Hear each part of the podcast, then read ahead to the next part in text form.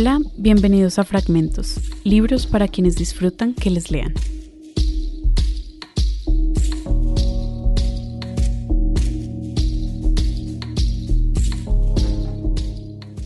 En esta ocasión leeremos a una de las mujeres más importantes de la literatura colombiana, a la maga que se sumerge en el miedo, la locura, los viajes y la oscuridad del ser. Estoy hablando de Laura Restrepo, quien con sus palabras logra atrapar al lector como una anaconda gigante, presionando hasta que llega al ahogo, al final de la vida. La literatura de Laura es uno de los pilares para poder entender este país atroz, que es al mismo tiempo maravilloso, y nos ayuda a explorar la maldad que llevamos dentro. Para la lectura de hoy elegimos Delirio, su novela ganadora del premio Alfaguara en el año 2004. La historia de un hombre que llega a su hogar después de un viaje de trabajo y descubre que su esposa ha perdido la cabeza. El hombre decide investigar el pasado perturbador de su esposa y descubre lo más oscuro que esconde en lo profundo de su ser. Laura entrelaza historias familiares en delirio, así como Colombia está construida, por medio de ríos caudalosos que se encuentran de vez en cuando. Todo gira en torno a esta mujer que perdió la conciencia y navega a la deriva en un océano silencioso. Solo está ella sobre una balsa con poca estabilidad que puede hundirse en cualquier momento.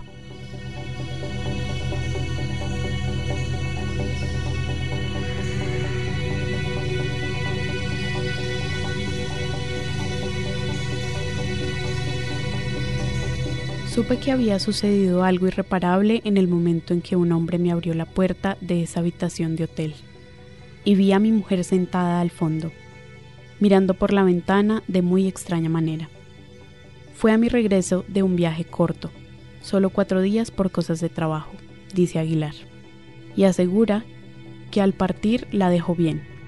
Cuando me fui no le pasaba nada raro, o al menos nada fuera de lo habitual ciertamente nada que anunciara lo que iba a sucederle durante mi ausencia, salvo sus propias premoniciones, claro está. Pero como iba Aguilar a creerle si Agustina, su mujer, siempre anda pronosticando calamidades. Él ha tratado por todos los medios de hacerla entrar en razón, pero ella no da su brazo a torcer e insiste en que desde pequeña tiene lo que llama un don de los ojos, o visión de lo venidero, y solo Dios sabe, dice Aguilar, lo que eso ha trastornado nuestras vidas. Esta vez, como todas, mi Agustina pronosticó que algo saldría mal y yo, como siempre, pasé por alto su pronóstico. Me fui de la ciudad un miércoles, la dejé pintando de verde las paredes del apartamento y el domingo siguiente, a mi regreso, la encontré en un hotel, al norte de la ciudad, transformada en un ser aterrado y aterrador al que apenas reconozco. No he podido saber qué le sucedió durante mi ausencia, porque si se lo pregunto me insulta. Hay que ver cuán feroz puede llegar a ser cuando se exalta. Me trata como si yo ya no fuera yo ni ella fuera ella. Intenta explicar a Aguilar y si no puede es porque él mismo no lo comprende. La mujer que amo se ha perdido dentro de su propia cabeza. Hace ya 14 días que la ando buscando y me va la vida en encontrarla. Pero la cosa es difícil. Es angustiosa morir y jodidamente difícil. Es como si Agustina habitara en un plano paralelo al real, cercano pero inabordable. Es como si hablara en una lengua extranjera que Aguilar vagamente reconoce, pero que no logra comprender. La trastornada razón de mi mujer es un perro que me tira tarascadas, pero que al mismo tiempo me envía en sus ladridos un llamado de auxilio, que no atino a responder. Agustina es un perro famélico y malherido, que quisiera volver a casa y no lo logra. Al minuto siguiente es un perro vagabundo que ni siquiera recuerda alguna vez si tuvo casa. Te lo voy a contar a calzón quitado, porque tienes derecho a saberlo, le dice Elmides McAllister a Agustina. Al fin de cuentas, ¿qué puedo arriesgar a hablarte del todo esto? si a mí ya no me queda nada. Tu marido anda perdido como corcho en remolino tratando de averiguar qué diantre sucedió contigo. Y tú misma tampoco sabes gran cosa.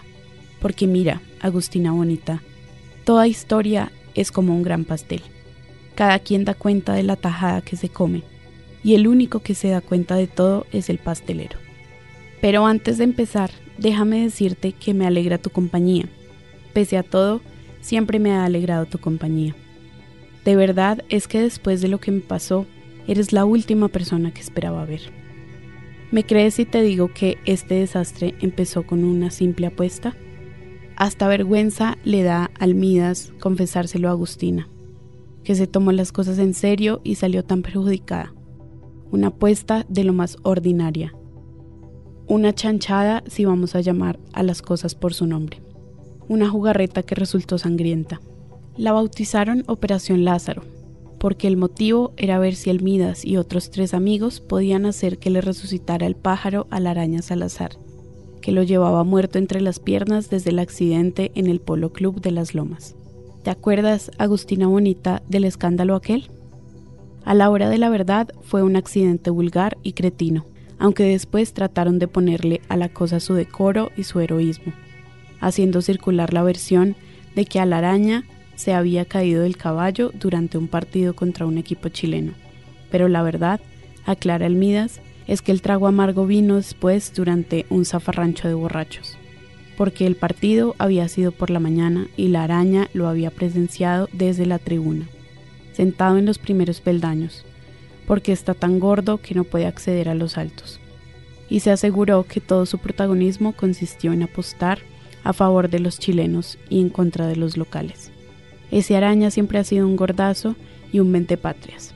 Los chilenos ganaron, y luego fueron homenajeados con un almuerzo típico que supongo que tragaron por educación pero de mala gana. Quién sabe cuál fue el folclorismo que les enjaretaron, lechona, tamales, buñuelos, pruebas con el equipe o todos los anteriores.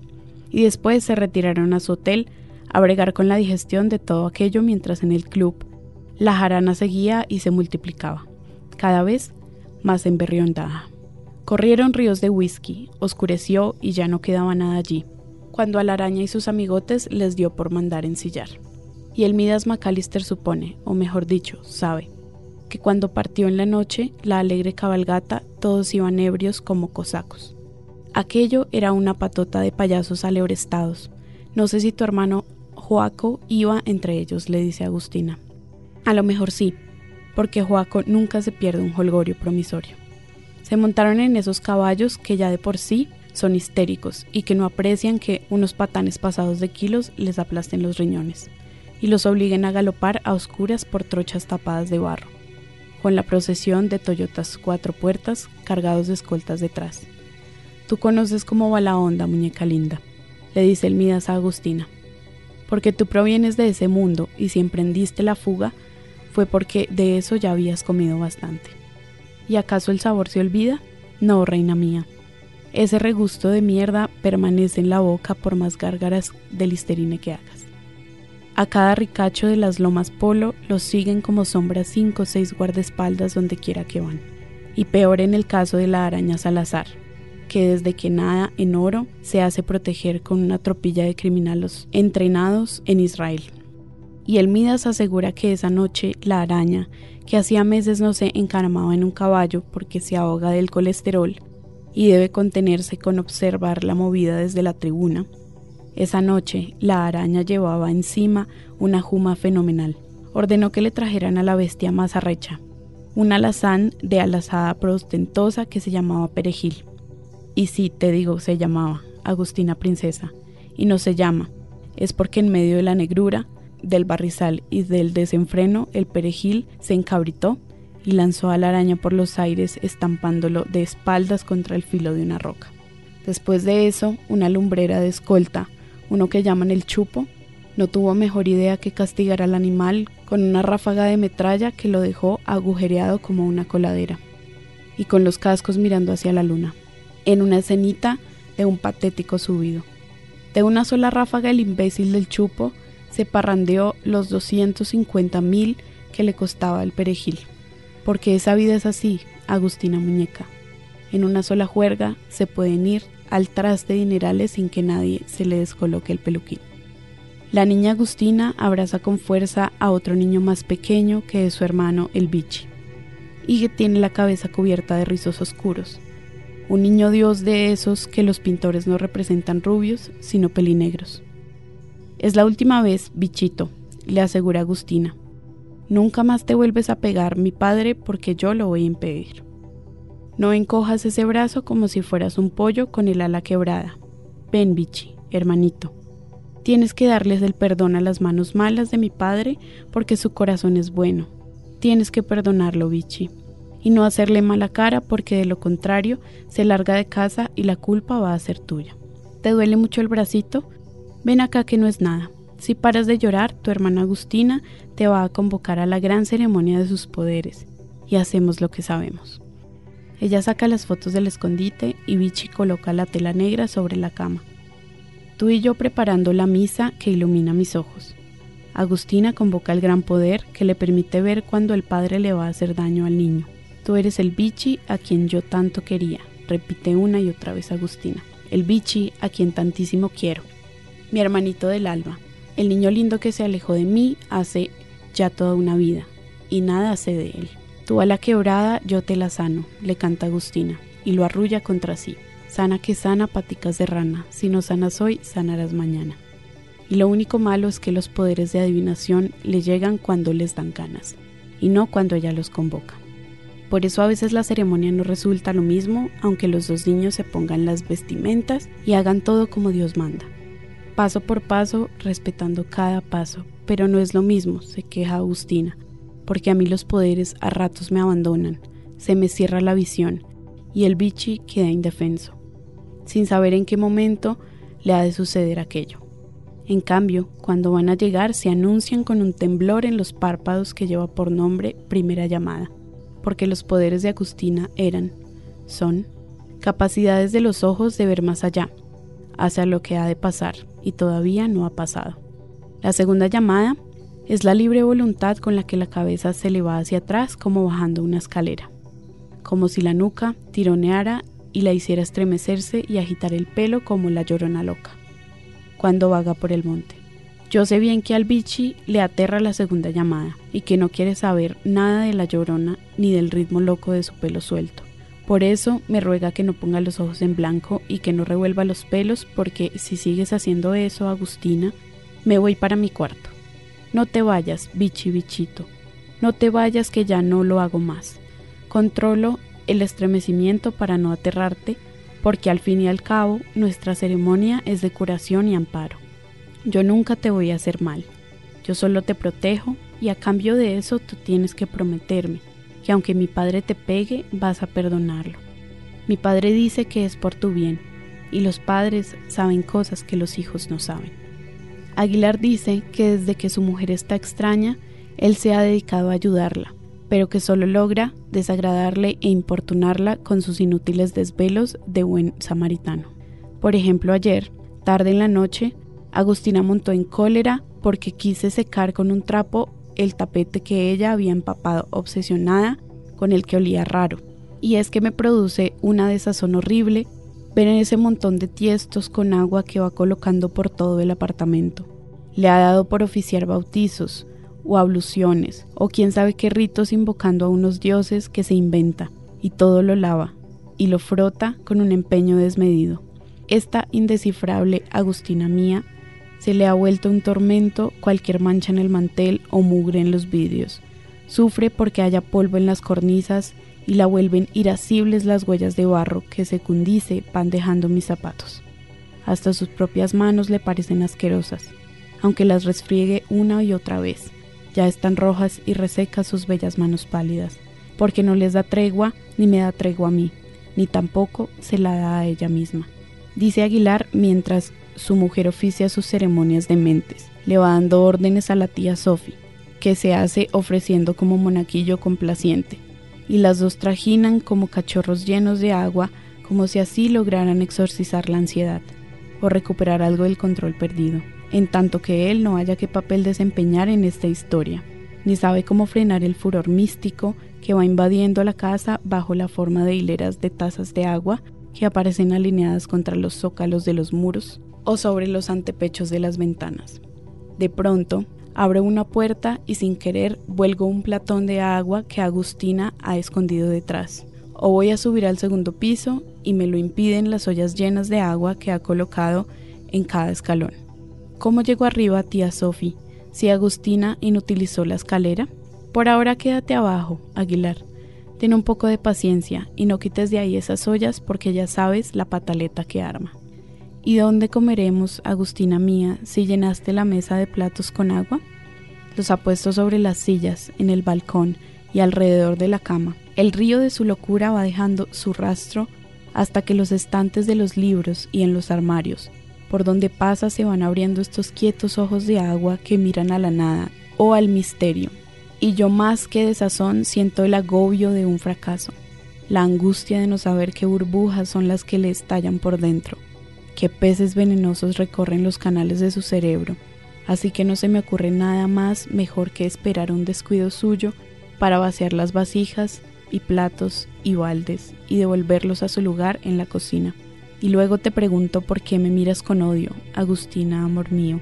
¿Será que no me recuerdas? Pero a veces sí, a veces pareces reconocerme vagamente, como entre la niebla y sus ojos se reconcilian conmigo por un instante, pero solo un instante, porque enseguida la pierdo y vuelve a invadirme este dolor tan grande. Extraña comedia o tragedia a tres voces. Agustina con sus abluciones, la tía Sophie que le sigue el juego y yo, Aguilar, observador, que se pregunta a qué hora se perdió el sentido. Eso que llamamos sentido y que es invisible, pero que cuando falta, la vida ya no es vida y lo humano deja de serlo. ¿Qué haríamos si no fuera por usted, tía Sophie? Al principio, Aguilar permanecía en la casa las 24 horas corridas cuidando a Agustina y esperando que en cualquier momento volviera a sus cabales. Pero con el correr de los días empezó a sospechar que la crisis no se superaría de la noche a la mañana y supo que tendrían que hacer de tripas corazón para volver a enfrentar la vida cotidiana. Tal vez lo más difícil de todo esto, dice, sea aceptar la gama de términos medios que hay entre la cordura y la demencia, y aprender a andar con un pie en una y el otro en la otra. El tercer o el cuarto día de delirio se me acabó el dinero que llevaba encima y las urgencias ordinarias regresaron a mí desde ese remoto fondo de la memoria donde se habían agazapado. Si no salía a cobrar un par de cuentas pendientes y a hacer las entregas de la semana, no había con qué comprar la comida ni pagar los servicios. Pero tenía como contratar a una enfermera que durante mi ausencia se quedara con Agustina cuidando que no escapara ni hiciera locuras irreparables. Y fue entonces cuando timbró a la puerta esta señora que dijo llamarse tía Sophie. Apareció así, no más, como traída por la providencia, con un par de maletas, su gorro de fieltro rematado en una pluma, su risa fácil y su amplia presencia de alemana de provincia. Y antes de ser invitada a seguir, todavía parada en el quicio de la puerta, le fue explicando a Aguilar que hacía años no tenía trato con la familia, que vivía en México y que se había venido en un avión para cuidar a su sobrina durante el tiempo que fuera necesario. Yo no sé, duda Aguilar. Mi mujer nunca me había hablado de ninguna tía, o al menos no recuerdo que lo haya hecho. Sin embargo, pareció reconocerla, o al menos reconoció su sombrero porque se rió. No puedo creer que todavía uses ese gorrito con pluma de ganso. Eso fue todo lo que le dijo, pero se lo dijo risueña y confiada. Sin embargo, hubo un detalle que a Aguilar le dio mala espina. Si esta señora no tenía trato con la familia, ¿cómo se había enterado de la crisis de la sobrina? Y cuando se lo preguntó, ella solo respondió, eso lo he sabido siempre. Ah, carajo, pensó Aguilar, y aquí hay gato encerrado o me acabo de ganar otra especialista en andar adivinando. Lo cierto es que esta tía Sophie no solo ha logrado bajarle un poco el voltaje al frenesí de Agustina, sino que además ha hecho que se alimente un avance enorme porque antes se negaba a comer. Nada que no fuera pan simple y agua pura. Son palabras de ella, pan simple y agua pura, siempre y cuando no provinieran de mi mano. En cambio, a la tía Sophie la recibe de buena gana esa maicena con canela que sabe prepararle y que le va dando cucharada a cucharada como si fuera una nena. Dígame, tía Sophie, ¿por qué Agustina me rechaza la comida y en cambio a usted no? Pues porque maicena con canela era la que yo le daba de pequeña cuando estaba enferma. ¿Qué habríamos hecho sin usted, tía Sophie? Le agradece Aguilar mientras se pregunta quién será en realidad esta tía Sophie.